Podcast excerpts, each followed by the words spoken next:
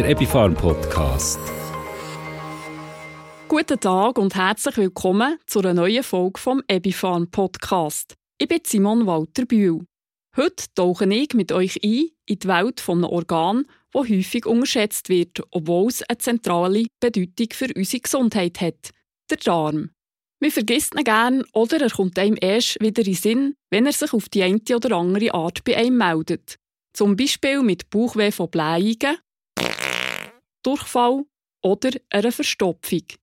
Die meisten Menschen reden nicht so gern über ihren Darm, weil der Darm wegen seiner Verdauungsaufgabe als Tabuthema gilt. In den letzten Jahren ist das Thema aber, vor allem dank spezifischer Bücher und Medien, salonfeiger geworden. Wir reden offener darüber. Und das hat der Darm als Organ, das viele wichtige Funktionen hat in unserem Körper, auch verdient. Vielleicht fragt ihr euch jetzt, was genau für Aufgaben hat der Darm denn eigentlich in unserem Körper? Die wohl bekannteste ist die Nährstoffverwertung. Der Darm schlüsselt auf, was wir gegessen haben, bringt das in Stoffwechsel ein und sorgt dafür, dass Überflüssiges am Schluss auch wieder ausgeschieden wird. Bei der Nährstoffaufnahme werden lebenswichtige Nahrungsbestandteile als Energiequelle an den Körper weitergegeben. Der Darm ist aber auch wichtig für unseren Stoffwechsel. Mikroorganismen im Darm sind nämlich dafür verantwortlich, dass unser Stoffwechsel reibungslos funktioniert. Eine zusätzlich ganz wichtige Aufgabe vom Darm, wo man sich häufig zu wenig bewusst ist, der Darm ist nicht nur da zum Verdauen, sondern er ist auch ein äußerst wichtiges Immunorgan. Rund 80 Prozent von allen Zellen von unserem Immunsystem sind in unserem Darm. Die Darmschleimhaut besteht aus immunologisch aktivem Gewebe und aus Zellen. Wenn krankmachende Keime probieren, in unseren Körper einzudringen, dann haben sie nur Erfolg, wenn sie es schaffen, die drei Barrieren vom Immunsystem zu überwinden. Das sind Darmflora, heute korrekter als Darmmikrobiom bezeichnet, Darmschleimhaut und zum Schluss das Immunsystem. Wie die drei Barrieren dafür sorgen, dass es die meisten krankmachenden Keime gar nicht schaffen, eine Infektion in unserem Körper auszulösen, das erklärt uns jetzt unser Experte, der Dr. Med Simon Feldhaus. Er ist stellvertretender Chefarzt am Paramed-Zentrum für Komplementärmedizin in Bar und arbeitet auch noch zu 10% bei der Ebifarm. Simon fragt Simon.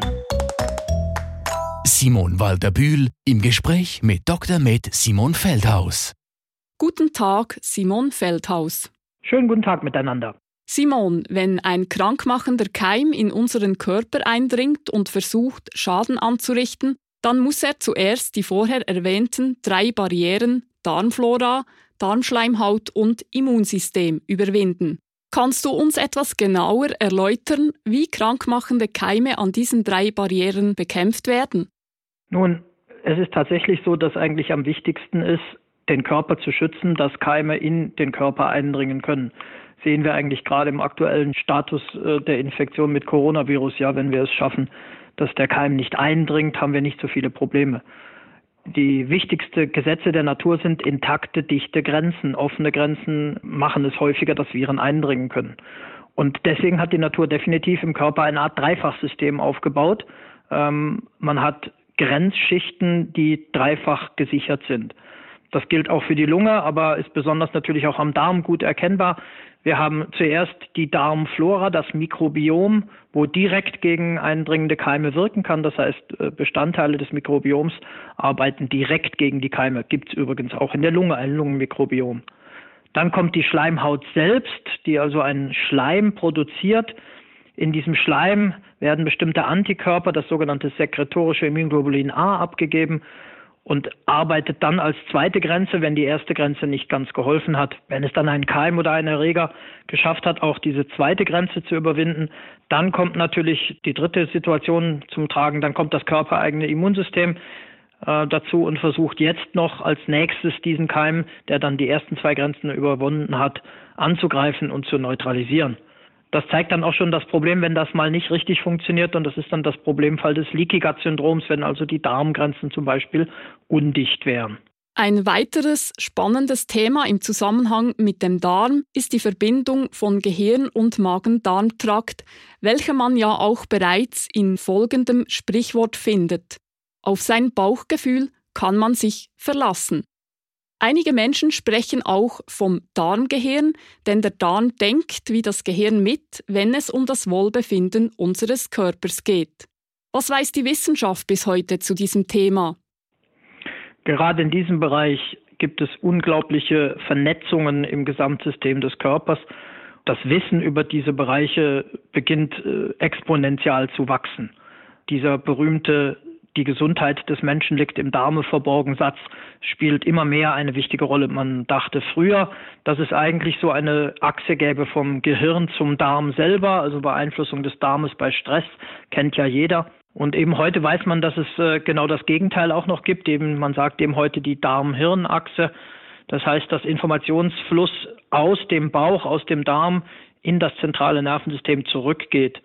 Mittlerweile wissen wir auch, dass wahrscheinlich äh, einer der größten Kommunikationskanäle für diesen Informationsfluss Darm-Hirn wohl der Nervus vagus ist, der Fasern hat, die auch aus dem Körper ins Gehirn zurückfahren können. Und das ist genau das, wo uns immer mehr interessiert, die Beeinflussung des Körpers oder auch in diesem Falle sogar des Geistes über das System Darm. Und äh, wahrscheinlich ist es definitiv so, dass die Darmbakterien, das Mikrobiom in einer sehr, sehr starken Interaktion mit den Hirnzellen besteht.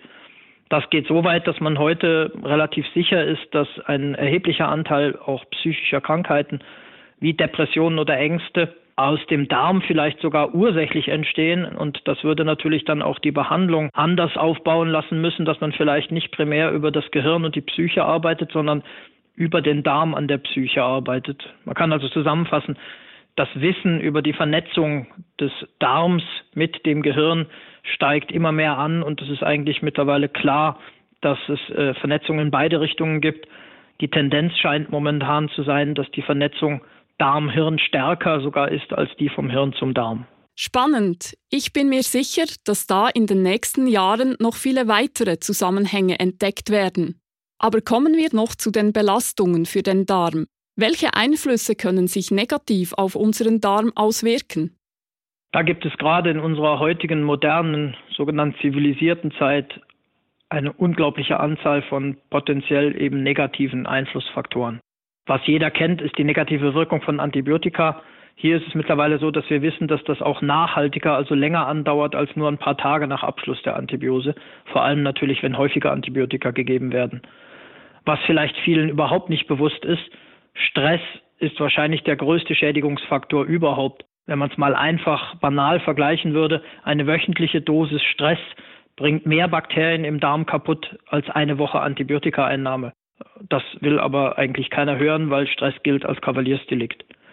Weitere negative Faktoren sind natürlich die Ernährung mit der viel zu hohen Anzahl schnell verwertbarer Kohlenhydrate, Konservierungsmittel. Konservierungsmittel heißt, äh, man schützt vor dem Wachstum von Bakterien. Wenn ich also Konservierungsmittel esse, hat das logischerweise negative Wirkungen auf die Bakterien zur Folge.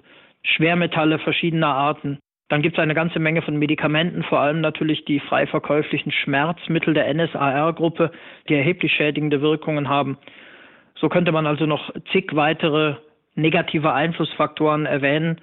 Und den letzten nicht zu vergessen, das Milieu im Darm muss sauer sein und wir essen viel zu wenig Säuren. Essig, saure Gurken und ähnliches hat deutlich nachgelassen in unserer Ernährung. Und alles diese sind Faktoren, die negativen Einfluss haben. Was für häufige Erkrankungen ergeben sich aus diesen Belastungen und wie kann ich meinen Darm gesund erhalten? Nun, es gibt eine Menge von Folgefaktoren, die sich aus den gesagten negativen Einflussfaktoren aus dem Darm ergeben können. Das eine können die Darmkrankheiten selbst sein, Blähungen, Unverträglichkeiten oder ähnliches. Sogenannter Reizdarm ist eigentlich keine Erkrankung, sondern eine Störung der Darmbakterien. Es gibt aber auch noch eine ganze Menge Krankheiten, die aus dem Darm kommen, vielleicht mit dem Darm in erster Hinblick gar nicht alleine in Verbindung gebracht werden. Das können jetzt psychische Themata sein, Müdigkeit, Konzentrationsmangel, aber auch alles mit dem Immunsystem, Allergien, chronische Entzündungen und, und, und, und, und. Also es gibt eine Menge von Folge- oder vernetzten Krankheiten, die letztendlich ihre Ursache aber eben eigentlich im Darm haben. Daraus ergibt sich dann eben der Punkt, dass man alles dafür tun sollte, den Darm gesund zu erhalten, eben weniger schnell verfügbarer Kohlenhydrate essen, wozu auch die Fructose gehört, also weniger süßes Essen, Stressreduktion betreiben in allen Formen, die Erholungssysteme stärken und Säuren in allen Formen zuführen, ähm, wie wir es früher auch gemacht haben, Sauermilchprodukte, ähm, Milchsäure oder auch Zitronensäure, Essig und ähnliches. Alles, wo irgendwo wieder das Milieu im Darm in das Saure bewegt. Gerät mein Darmsystem trotzdem einmal aus dem Gleichgewicht, wie kann ich das Milieu in meinem Darm danach wieder ins Gleichgewicht zurückbringen? Tatsächlich ist das Milieu am wichtigsten und als zentral zu sehen. Ein gesunder Darm ist sauer. Also müssen wir alles dafür tun, Säureäquivalente in das Verdauungssystem zu bringen. Die einfache Geschichte ist, dass die alte Tradition der Fermentation, fermentierte Lebensmittel essen, äh, nicht nur Sauerkraut gehört dazu, sondern auch alle anderen Fermentationsprodukte. Die Natur bietet uns die sogenannten Huminsäuren. Früher war es bekannt, dass man sogar Moor getrunken hat, wegen der eben dort enthaltenen Huminsäuren. Alles dieses, was irgendwo das Milieu ins Saure bewegt, macht Sinn. Sollte ein Leaky Gut Syndrom vorliegen oder überhaupt eine Schwäche der Darmwand, dann ist die Einnahme von Aminosäuren wie Glutamin eine sehr, sehr positiv wirkende Therapieoption, weil das Glutamin eine Verstärkung der Energieproduktion in den Wandzellen darstellt und damit auch hilft, die sogenannten Löcher des Leaky Gut zu schließen. Zuletzt bleiben dann natürlich auch Präbiotika im Sinne von Akazienfasern resistenter Stärke oder ähnliches und dann natürlich auch noch gezielt ausgesuchte Multispezies Probiotika, die mit der Idee einer Milieustabilisierung auch hier eingesetzt werden können. Die oft beschriebenen probiotischen Joghurts sind dazu in der Regel nicht geeignet, weil die Dosierung viel zu niedrig ist, sonst wären es ja auch keine Lebensmittel. Herzlichen Dank, Simon Feldhaus, für diese spannenden Informationen rund ums Thema Darm. Gern geschehen. Alles Gute, bleiben alle gesund und wir hören uns das nächste Mal wieder. Simon fragt Simon. Das ist der Dr. Med Simon Feldhaus, stellvertretender Chefarzt am Paramed Zentrum für Komplementärmedizin in Bar. Wie wir jetzt erfahren haben, ist der Darm viel mehr als nur ein Verdauungsorgan und hat einen starken Einfluss auf unser Wohlbefinden. Es ist darum sinnvoll, Sorge zu haben zu seinem Darm. Man kann den Darm natürlich zusätzlich auch noch mit passenden Produkten unterstützen, zum Beispiel mit diesen hier. Activomin. Das Medizinprodukt Activomin ist ein Huminsäurepräparat. Huminsäuren sind natürliche Abbauprodukte von Pflanzen, die überall in der Natur vorkommen, zum Beispiel in Braunkohle, aber auch in Moor und Dorf. Mit Lebensmitteln wie Kaffee, Tee, bestimmten Bier, der Brotkruste oder bratenigem Fleisch nehmen wir täglich Huminsäuren auf, ohne dass uns das bewusst ist. Für die innerliche Anwendung beim Mensch sind die in reinster Form aus Braunkohle gewonnenen Huminsäuren WH67 besonders geeignet. Die Huminsäuren in Activomin reduzieren Magen-Darm-Beschwerden wie unspezifische Durchfälle, Bauchweh, Blähungen, Völlegefühl und Windabgang. Außerdem vermindert Activomin die Aufnahme von Schadstoffen und Toxinen, die in den Körper gelangt sind. Huminsäuren haben nämlich die Fähigkeit, Schadstoffe im Körper fest an sich zu binden. Aufgrund von ihrer chemischen Struktur wirken sie wie ein Schwamm und saugen alles auf. Die so gebundenen Schadstoffe werden entsprechend über den Darm wieder ausgeschieden und bleiben so gar nicht im Körper und gelangen auch nicht in die Blutbahnen. Burgerstein Biotics G Burgerstein Biotics G ist ein Nahrungsergänzungsmittel mit physiologisch aktiven lebenden Bakterienkulturen, Hefe, Biotin, Vitamin B6 und B12. In Burgerstein Biotics G hat es 14 verschiedene milchsäurebildende Bakterienstämme sowie einen Hefestamm, die idealerweise in einer gesunden Darmflora vorkommen. Biotin und Vitamine B6 und B12 ergänzen die Formulierung ideal. Biotin trägt zur Erhaltung von einer normalen Darmschleimhaut bei und Vitamine B6 und B12 sind an der Funktion vom Immunsystem beteiligt. Burgerstein Biotics G eignet sich für die ganze Familie. Pro Tag nimmt man ein bis zwei Beutel mit Biotics G-Pulver und zwar am besten ca. eine halbe Stunde vor dem Morgen. Der Inhalt vom Beutel einfach in etwa 100 ml Wasser einrühren und vor dem Trinken ungefähr eine Minute lang stehen. Pro Beutel sind mindestens 2,5 Milliarden kolonienbildende Einheiten von Bakterien und Hefekulturen enthalten. Burgenstein-L-Glutamin. Die Ergänzungsnahrung Burgenstein-L-Glutamin ist eine Aminosäure. Die Aminosäure L-Glutamin gilt nicht als lebensnotwendig, weil sie der Körper selber herstellen kann. In Belastungssituationen ist der Bedarf an L-Glutamin aber erhöht. Das Pulver Burgerstein L-Glutamin ist gluten- und laktosefrei und auch für Veganer geeignet. Mit diesen drei Präparaten lässt sich auch gut ein Darmaufbau machen. Wenn ihr mehr darüber wissen wollt, dann findet ihr weitere Informationen im Internet unter darmaufbau.ch. Zum Abschluss von dem Podcast wünsche ich euch allen ein gutes Bauchgefühl, wie man so schön sagt. Es verabschiedet sich von euch eure Begleiterin im Ohr, Simon Walter Bühl.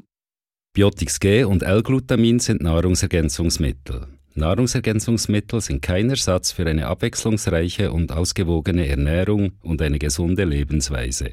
Activomin ist ein Medizinprodukt. Bitte lesen Sie die Gebrauchsinformation. Der Epipharm Podcast.